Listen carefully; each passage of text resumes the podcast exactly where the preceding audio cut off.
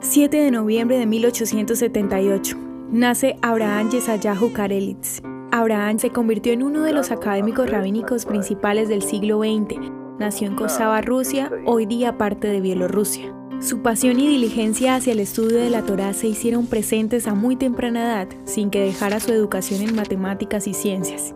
Karelitz emigró a Palestina en 1933 para vivir los últimos 20 años de su vida junto a miles de otros seguidores jaredíes ultraortodoxos, quienes buscaban su guía como rabino académico y líder comunitario. Sus enseñanzas contribuyeron grandemente al desarrollo de la hoy creciente sociedad jaredí en Israel, inspirada por sus obras publicadas sobre el Orah Hamin y otras partes del Shulchan Aruch con el título de Shazon Ish, que significa la visión del hombre. ¿Te gustaría recibir estos audios en tu WhatsApp? Compartimos nuevos episodios todos los días.